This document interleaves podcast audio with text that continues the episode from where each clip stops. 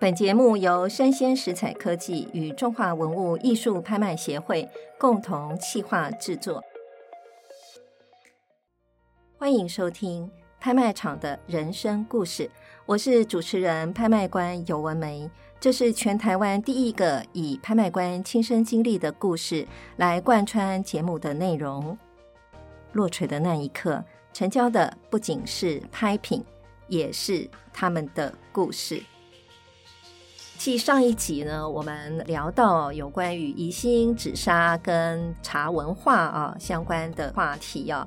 那我呢，在准备这些资料的时候，真的把我的书房里面所有相关的书全部都通通是找出来啊。那里面有一本呢、2二零一六年呢、我那时候刚到中华民国画廊协会工作，担任秘书长。那我有一个计划呢，我就想去拜访呃每一个画廊的会员。那其中呢，有一家画廊，它叫松印艺术。松印艺术的主人呢，潘先生呢，他就送我一本书。那那本书呢，叫《闲沙气略》。那我当时呢，手上拿到那本书的时候，我觉得哇，好特别哦，这本书真有质感啊！但是呢，实在是缘分未到哈、所以我呢没有仔细的给它细读，只是大概的翻阅了一下，然后就上了我的书架。那这几天呢，在准备跟建良老师访谈嘛啊，所以呢，我就把我书架所有的相关的书全部都拿出来看，发现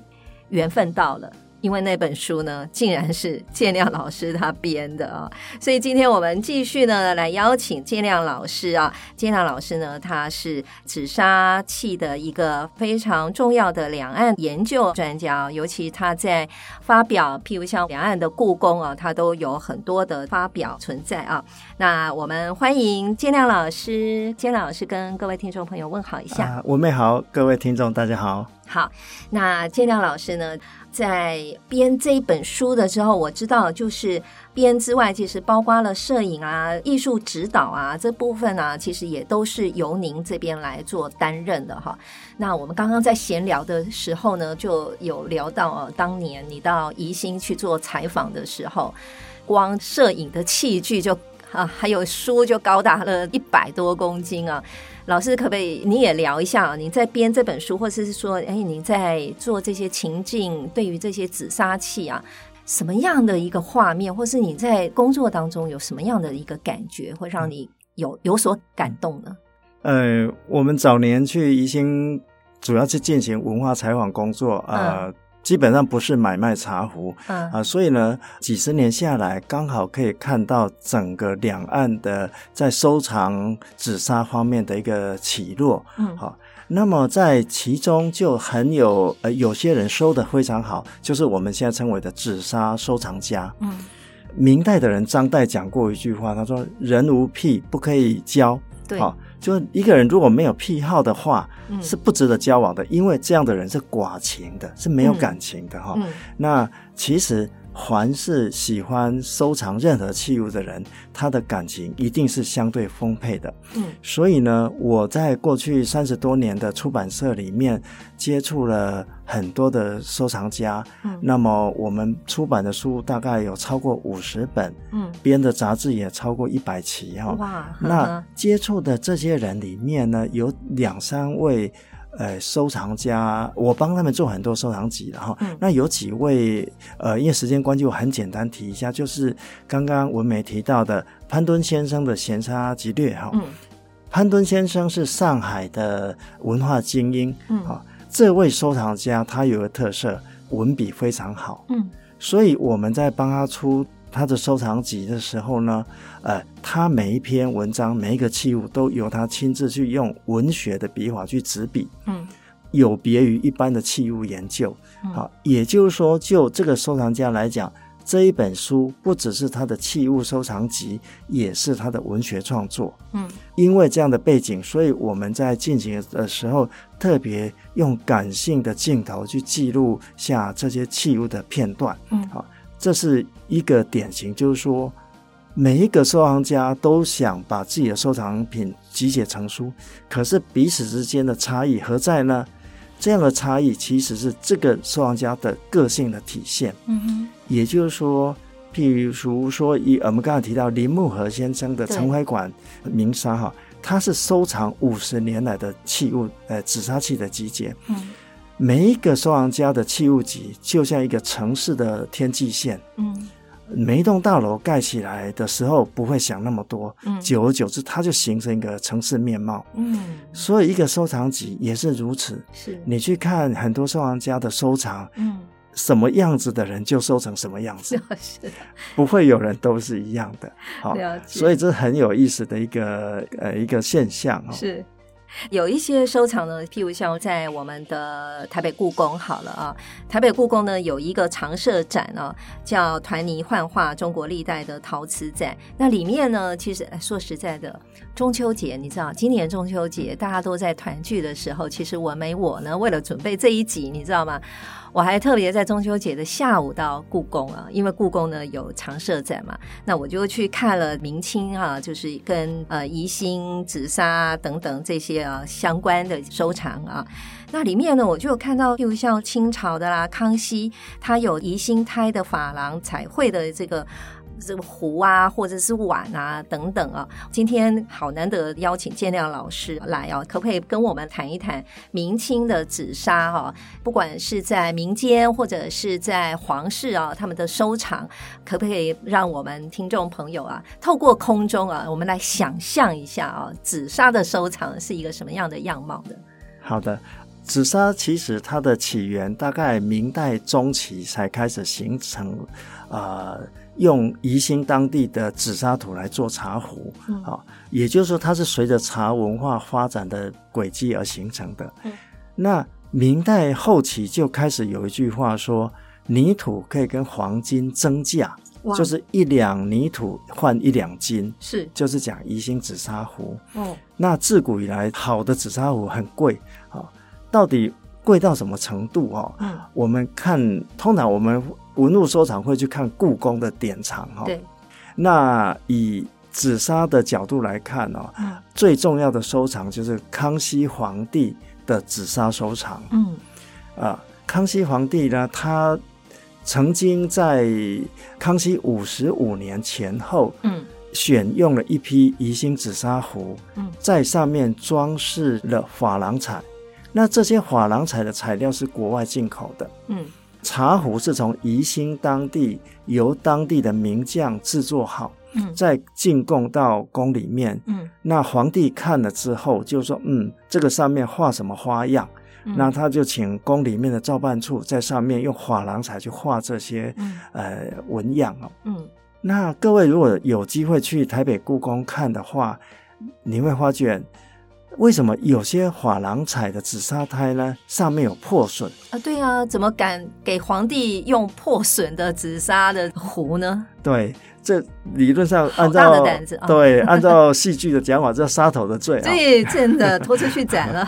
这个是有道理的。就是说，宜兴进贡来的壶一定是好壶哦，嗯但是康熙皇帝想觉得它太素了，嗯，因为为他毕竟是富贵人家嘛，哦对，，所以他想要在上面画一些花样。嗯，当时从国外进口了好的珐琅彩，嗯他就请照办处的人在上面画一些花卉，嗯然后珐琅彩这器物，它烧画好之后，还要进去窑里面再烧个八百度左右。嗯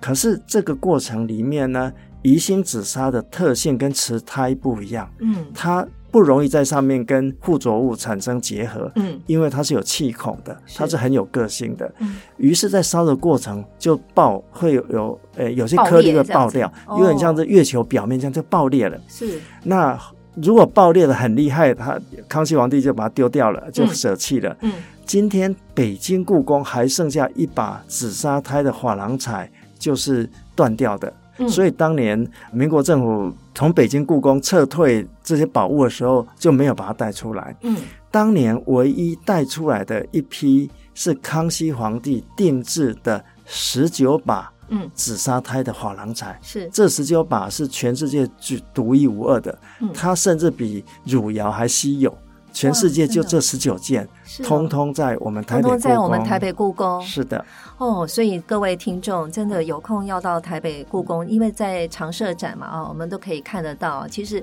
在看这个器物，你会发现它的底是呃，就是紫砂胎嘛是哈、可是它上面呢，其实会有这个珐琅彩，其实它的颜色是非常非常的饱满啊，上面呢就是有红花绿叶啊，这个非常的多彩。我们也知道，刚刚听建亮这样讲，我觉得康熙皇帝啊，真的是富有实验精神的啊，他还二次加工啊， 从这个呃宜兴哈、先来一个啊原来的紫砂，然后呢再到造办处是不是是啊是？然后再二次加工啊，哎，他就实验成功了十九把，这个十九把通通在我们台北故宫，您说该不该去看一下呢？哈，是那宜兴紫砂哦，当然你看皇帝这么重视哦，还从宜兴进紫砂。那我们常常说这个宜兴紫砂是茶具之首啊。那明清的古人对于紫砂壶的评价啊，还有就是说它跟文人之间啊有什么样？就是帝王我们刚刚知道了哈，那它跟文人我们的当时的社会的发展有没有什么样的连接的地方？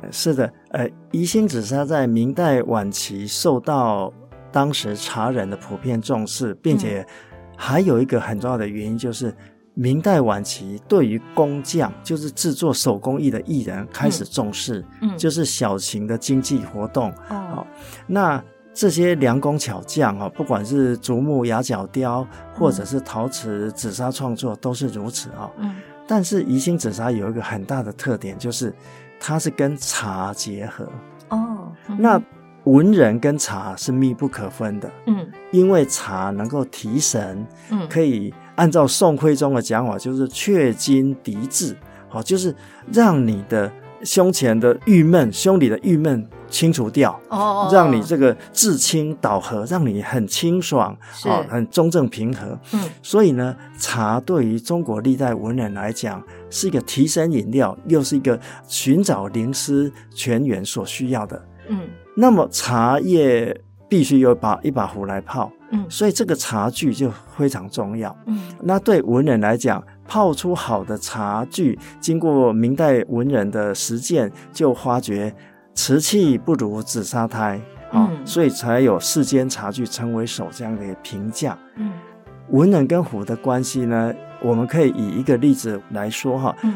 博物馆常有一把茶壶，上面写着“呃，壶在手，名在口”。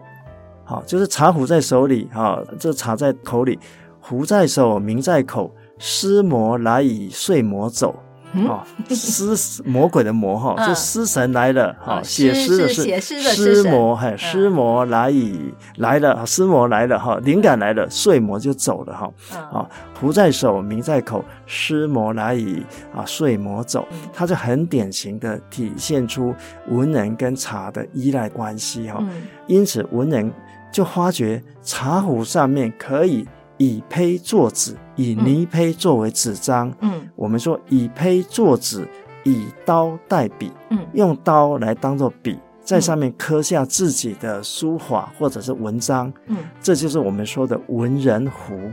哦，那就让这个器物显得更特别。所以就是壶身有一些题科，对不对？是哈，那这是些题科呢，可能写一篇他的感想吧，啊，对或者是他他的愿望啊，什么等等这些哈。那老师讲到这个，我就想到这样子的话，一把明清的紫砂壶上面所展现的这些工艺啊，譬如像器型啦、壶身题科啦，或者是款式啦，嗯，那甚至里面可能有一些用刻的，有些是好像盖印章的，是还有泥料啊等等。老师要不要跟我们大家做一个分享呢？好的，呃，宜兴紫砂有一个非常重要的特点，它是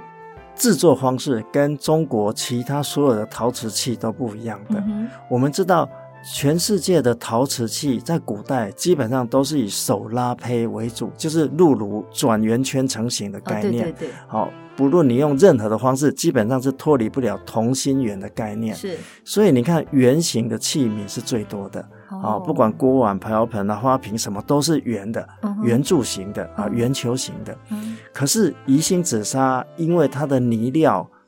的物理性的关系，它不适合手拉胚，嗯它是用拍打成型。哦什么叫拍打成型呢？它就先把泥土拍成大概零点五公分的呃的一个泥片嗯哼，就像一条湿毛巾一样。嗯哼你再把它圈起来，像圈圈成一个圆筒状嗯哼，然后再用竹子或者木头做的拍子去拍打它，嗯把它拍成一个圆球。哇，这个工艺它称为打生桶，生桶生就是生桶，就是这个身身体的茶壶身桶，对对对嗯，嗯水桶的桶，嗯，它是世界非物质文化遗产的一部分哦哦，，它全世界只有它这个地方能够这样做哈。嗯嗯，也就是说，它展现出独特的工艺嗯，它做出来的工艺非常精准。嗯，你看壶盖跟壶口要密要合，密合，对不对？出水要流哦畅，是，所以你同样一把壶啊，如果是瓷胎的壶跟紫砂胎的，你拿起来，瓷胎一定很笨重，一定很厚。嗯嗯，好、好，那这样的一个特色之下，下一个就是因为它脱离了同心圆的限制，嗯它既可以拍成圆的，也可以切割之后，就像木工在做四方形的木箱子一样，嗯一片一片泥片，把它切割之后又粘起来，做嗯像我们在做手工艺品一样。对，所以它的它可以做四方、六方、八方，甚至做成杨桃瓣的样子都可嗯以哈、所以呢，它的器型就千变万化，嗯它有高达一千多种造型。哇，好，接下来是素胎嗯，它你看全世界，或是让中国称为陶瓷大国好了，中国所有的陶瓷器都是要上釉的。嗯极少极少数，几乎只有紫砂不上釉。嗯不上釉，它用的是泥料本身的特点。嗯所以大陆有一个著名的学者，他讲了一句话，他说：“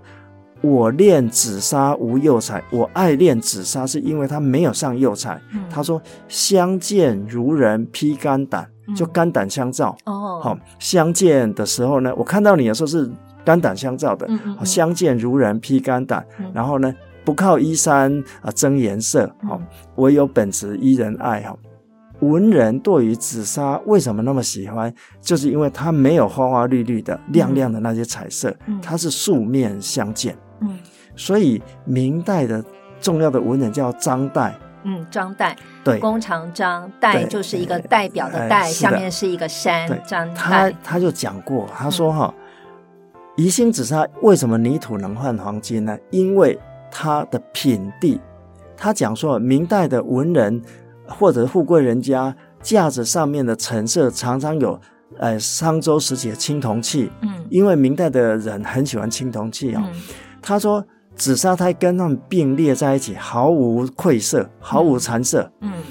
完全不失色嗯，就是因为它品地。什么叫品地呢？就人品的品，道地的地哈、嗯，品地呢，就是就像一个人的人格一样，是，这个器物的品地是非常古雅的，嗯它跟古代的古董、商周时期的青铜器完全是相搭的，嗯这是明代的人对它的最高评价。嗯，嗯那也就是因为它不上彩，嗯还有一个特点就是它的款式。对我们刚才提到，它上面可以刻字，是那么对文人来讲，它就像古代的那个石头上的碑板，哦哦，石雕、石刻嗯，哦，我们很多的那个，譬如说呃礼器碑啊、史臣碑啊，这些碑帖都是刻在石头上的啊、哦嗯碑嘛哈，嗯好、所以呢，完全摸起来就像在摸一个碑帖，这对文人来讲是非常重要的哈、嗯呃，还有它的纹饰跟泥料对，完全都是展现它的品地，有别于瓷器那种华丽的样貌。嗯，刚刚有提到壶身的题刻，就是说文人他其实会在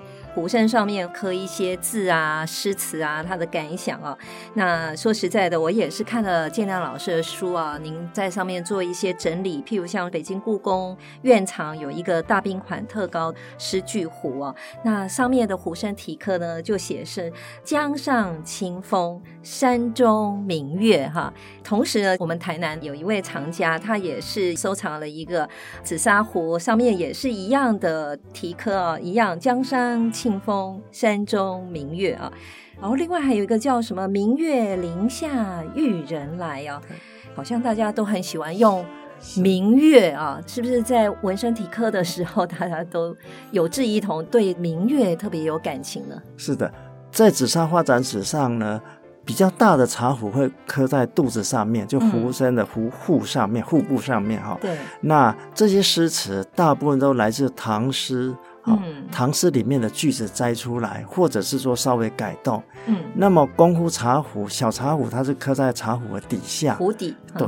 它当然都是在讲喝茶的时候譬如说我们讲说清风明月，嗯，它既可以讲一个人的呃那个气节高尚，哈、是这光明磊落，也可以讲风光美景。嗯那古人说“风月本无主”哈，贤者得之哈嗯，就是山川风月这么漂亮嗯，它是没有主人的。嗯，你有闲有情有这个情意闲情逸致去欣赏它，你就是它的主人。哦，所以文人或者是爱茶人会把它嗯刻在上面，嗯这是第一种，就是以唐诗宋词为主。对第二种是文人他自行创作，嗯譬如说著名的陈曼生的《曼生湖》哈，是它上面譬如说有一把它写“不肥而坚”，嗯不肥胖哈，不胖哈，不肥胖而且坚固哈我而且，不坚肥而坚，嗯是以永年，永远永远的永，呃，年轻的年哈，嗯不肥而坚是以永年哈。他的意思就讲说，呃，喝茶可以让你身体健康，不会太胖，而且活得久。可是实际上，他讲的是人生哲学。哦一个人不要太臃肿，不要太碰轰是哦。你在官场上或在人生，你才会啊、长长久久。哦哦路才走得久，哦哎对，然后类似这类的诗句很很多重要的文人虎上都有很精彩的句子，哎呀是或者我再讲一句话，呃，上海博物馆有收藏了一把陈明远收藏的茶壶，上面写的“且饮且读，不过满腹”，是陈明远送给他的朋友的茶壶。那什么叫“且饮且读”呢？就他叫他的朋友呢，一边喝茶一边读书，然后嗯不过满腹，就肚子满出来的满腹啊。嗯什么叫不过满腹？就是告诉你要谦虚，因为哦一把茶壶能装几 CC 的水，对顶多装到满溢出来了。是一个人一辈子能读多少书呢？也是有限的，嗯哼所以呢，你要谦虚，要永远知道要呃要知足。好、他用这样的文人的笔法是去写在茶壶上，送给他的文友。嗯，建亮老师真的也是满腹的诗书啊， 这个可能一边喝茶一边读书了啊。而且建亮老师还有一个，就是说，因因为紫砂的研究，你真的是权威了啊，所以有一些重要的紫砂的这些收藏啊，有时候你也会有很特别的机缘可以接触它，然后去研究它哈、听说呢，你还发现了别人研究者所没有发现的，譬如像是在日本京都万福寺，他所藏的隐元藏丝啊，它有两把壶，我还看过你的照片哦，那个两把壶啊，你跟其中有一把壶的照片，我有看到哦。你有特别的发现，要不要讲一讲啊？我觉得这个在紫砂的研究上面，真的也是蛮重要的一件事件。嗯，是的，呃，我个人从事紫砂研究几十年来，嗯这个发现是我个人最得意的一个发现之一啊、嗯，简单来说，就是三四百年前呢，有一个中国福建的一个大和尚叫隐元禅师。嗯好、那他在明末清初的时候呢，嗯受到日本方面的邀请，到日本去弘法、弘扬、嗯弘扬佛法哈、嗯嗯那隐元禅师对日本的影响非常深远，嗯他好几次被日本历代天王颁为国师。嗯哦，他是很喜欢喝茶的。隐元禅师他从小就喝茶，嗯他到日本的时候带去了两把茶壶，嗯这两把茶壶因为是紫砂壶，所以我特别关注。但是大家也知道，日本人对于器物的发表呢，通常图片是很吝啬的。嗯啊，譬如说这两把壶数十年来永远只有一个角度哦是 嗯啊，但是因为它实在太重要了，因为它是传世品，而且年代明确的，嗯上面有一把壶，上面刻的大兵就十大兵。哦十大兵对，嗯那我觊觎这两把好久好久了，嗯在四五年前，终于有一个机会啊嗯，透过很很好的朋友介绍，他们竟然让我上手哇看这个壶，啊是而且允许我拍照做研究啊。嗯呃，我必须讲哈、我在这个难得经历里面，我发现了重要的一个证据哦哈、嗯嗯第一点哈、就是引援他所带去的这两把壶，以前的文献写了很多的错误，譬如说以前说这两只壶只有八百 CC，嗯好，包括我早期的论文也引述这个错错误的资误的讯，资讯后来一发现，一把壶小一点的是一千 CC，这么大另外一个另外一个壶应该是三千 CC。有三千 CC 的壶，对那怎么提得起来啊？真的对哈，，没错，所以呢，它又有它就有下一个问题哈、嗯当你发觉它的容量之后，就有新的课题产生哈、嗯那我简单来讲，我们先讲小的那把茶壶哈、嗯小的那把壶呢，一千 CC，嗯它没有款式，嗯可是它的壶身整个都充满了包浆。嗯我们所谓的哦包浆，就是嗯茶垢跟手去摸的灰尘啊、汗垢啊等等的混出呃累积物吧，哈、这个茶垢哈、那是很古旧的。那你想想看，当我摸的这些壶的时候，很不可思议，认为上面的手机这些呃这手折呢，都是引元禅师留下来的。嗯因为当他过世之后，这个壶就被陈列起来了。也就是说，这些包浆，包括里面的茶叶渣，都是他留下来的。啊嗯，所以我们可以想象说是引元禅师啊，他摸着这个壶， 对不对？对啊，对一直在使用，所以就让这个壶呢有包浆，然后这个是包浆呢，其实会让这个壶感觉就是古旧，然后有温润的那种感觉是哈的。嗯那因为它是呃日本黄檗中的重要的的一个呃大一个大，我们说一个大师吧哈，嗯宗教大师。那他也是日本监察道的一个发展的很重要的一个开端者。嗯所以上面的茶垢就很有研究价值。我发觉里面的茶垢是黑黑的，嗯然后偏一边，就是从肚子里面看，这茶垢是偏左边的，是显然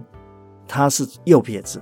啊，他是用右手倒茶，茶垢建亮才老会师你偏一也边。啊太厉害了吧！这个你日光本 你光看那个他是茶垢偏一边，你就知道他是右撇对子，。然后呢，嗯这个茶壶的壶嘴包浆前嗯面嘴巴一公分的地方嗯是没有包浆的，哦显然他是对嘴而饮，哦，他是用手扣着茶壶，抱着茶壶，对着嘴巴吸。等一下嗯，一千 CC 的。是的，他这样捧起来，然后对着是嘴这样子直接就着这个茶壶壶嘴喝，是的，在中哦国江南就有这种喝茶法是哦哈，它叫独茶罐，就是说嗯在日本也把它称为独茶罐，就一人壶的一概人念，壶，就像我们现在每个人出门自己带个水壶一样啊、不一千 CC 真的哦也蛮大杯呃，的，一 千七，但男生的两只手合起来那么大嘛，是一个文旦柚就六七百 CC 了嘛。对哈呀好嗯，那么重点是中国古代文人，尤其江南地区呢，天气很冷，嗯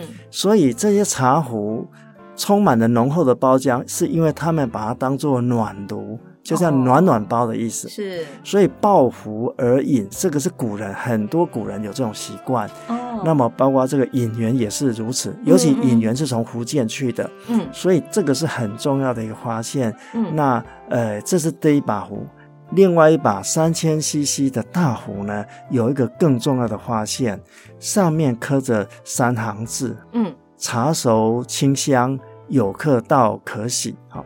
那我发觉两三百年来，日本人都把它写错了。嗯虽然是汉字，他们看得懂，可是呢，他们把这个大字认错上面的字认错了。哦自认错，本来是嗯开门的门，他把它认成一二三的一，嗯因为他是用草书的写法。嗯嗯好、所以呢，呃，我把这些重要的发现写成论文之后，发表在台北故宫文物月刊上面。嗯另外，诶，这个京都的万湖市，呃，他们就是收藏这两把壶的对万湖市呢，他们的年刊也即将发表这个发现。哇啊，那总而言之，就是在若干的机缘之下，我借由自己对紫砂的认知啊，帮这些呃重要的宗教遗物呢，把一些错误的地方纠正过来。所以之后的研究者呢，就可以引用建亮老师的研究啊，这个发表啊，就会有正确的研究资料了。那建亮老师刚刚听到您您在讲这个引元禅师的这些紫砂壶的时候啊，当然我就会不免想到说，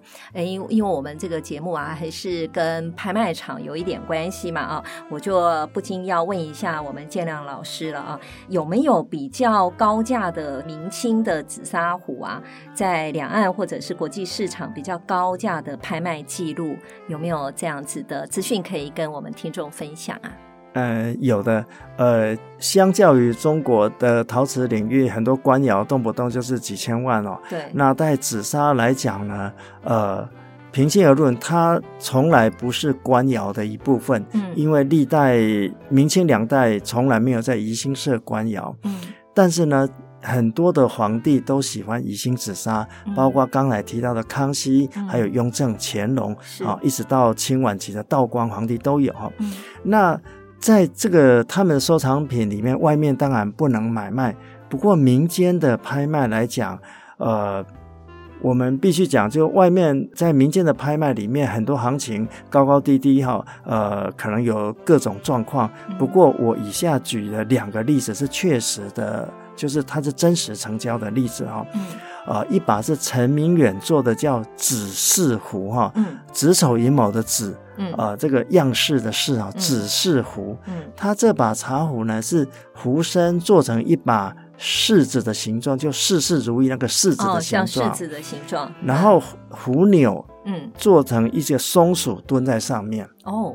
呃，这样的一把壶，在过去几年，在某个拍卖公司，嗯以超过台币一亿元哈、嗯台币一亿元以上成交哈、哇哦呃，事后我去求证啊、嗯这把壶，呃，后来的处理之后是真实成交的，是也就是说，确有喜好者真的嗯花了台币一亿元左右去嗯买了这把壶。嗯那这把壶的重要性在于说，它过去三十多年来都是台湾收藏家收藏者，哦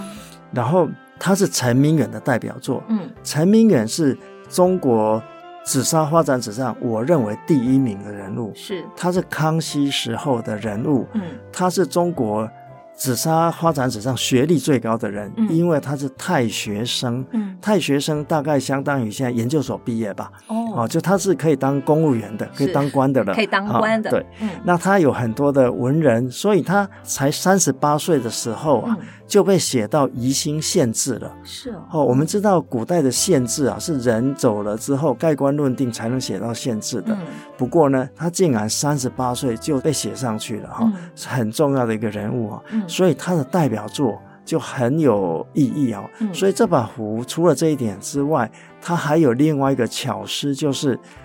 这把壶为什么叫指示壶呢？嗯原来是当时有一个呃一个富豪呢，嗯跟陈明远订了一把壶，哦这是定制壶是那嗯这个人的名字就叫指示啊、嗯指示先生哈、嗯那陈明远很有创意，所以呢，你想想看，子儿子的子哈，那他为什么在湖上面做一只松鼠呢？原来老鼠就是十二生肖的子，子丑寅卯的哦子。好啊第一个哈对排第一个然后壶身为什么做成事事如意那个柿子呢？嗯原来这个子是先生的第二个字谐音就是柿，嗯哼所以在柿子上面蹲了一只老鼠，就是子柿先生。真的很有哦这陈明远巧是很有创意的哈、思是是是然后我再讲第二把例子，就是也是陈明远哈、哦这把壶也是大概十年前了吧，嗯呃，哦台币应该也是几千万成交了哈、嗯哼这把壶也是真机啊、就是嗯他这把壶，我特别讲他的故事，是因为我在将近三十年前去福建采访，嗯那个文物患者就告诉我说，他出土了一把，我后来知道就是这把几千万的这把陈明远壶。他说，哟，那把壶是我们这边出的，嗯刚拿来的时候都是沾满泥巴哈、哦，嗯那个壶嘴有残缺，我要用砂轮机把它磨一磨，磨平哈、嗯这个让我印象非常深刻，因为这把这把这么重要的真机哈、嗯事后几千万成交的东西，原来当年是被用砂轮机磨平啊、对然后待你的也哈、你也有看到吗？ 对，真也是的非常的令人那个是呃， 也是一个有意思的故事哦。嗯嗯，那另外的话，在拍卖场上，我记得还有一个是邵大亨的一个作品嘛，哈是，这个拍品的故事也挺有趣的，对不对是？呃，邵大亨这个人物啊，他是清代中期的人物啊，嗯他是顾景舟大师最推崇的人物啊。嗯哦，你想想看，当代最重要的大师顾景舟，唯一最推崇的就是邵大亨。嗯，可是邵大亨的传记非常少，因为他，呃，他的他很有个性是吧很有个性，他对活的时间也不够久哈、哦，他最有故事的是当地的县志就写到说，因为他做的壶很好，大家都想要买，但是他就是不做。嗯然后呢，就有人透过关系跟宜兴的县长讲说，嗯呃，我要呃邵大亨的壶。嗯那县长说，那就就要邵大亨去做，邵大亨就偏偏不愿意，他这个很有骨气，他说不做。哦，这县长就很生气，把他抓起来哈、嗯，，用链子捆在这个工作凳上面哈所以你绑起做来出来再再再再后把面你解走套， 对啊，他还是不做，后来是随随便便做几个烂泥巴给那个那个县长给县长看，没有办法，嗯就只好把它放了哈。嗯，这是明确的写在限制上的故是事哈。嗯嗯，非常的有个性的公益式哈，邵大亨是啊的，县令把他绑起来了哈，你一定得做完才可以放你啊，他还是抵死不从了。是是我是就做几把就是交差给你哦。 很多的故事真是挺有趣的哈。好，最后我们来说一说拍卖会人生故事小领悟啊。人的成功啊，其实不论是起点的高低啊，但求不断的精进。所以刚刚听了建亮老师很多跟紫砂相关的故事啊。人生就像紫砂壶一样啊，壶是小小的小事件啊，其实有大乾坤哦。那紫砂壶，我们一开始它只是一个泥巴嘛，对不对？哈，即使天生为泥啊，但是呢，也要养成如玉啊，就是鼓励大家哦，就是要不断的精进啦哈。好，落锤的那一刻，成交的不仅是拍品，也是他们的故事。我是主持人拍卖官尤文梅。我是黄建亮，邀请您继续锁定我的 Podcast 节目《拍卖场的人生故事》，感谢您的收听，期待下一次与您空中相遇，拜拜拜拜。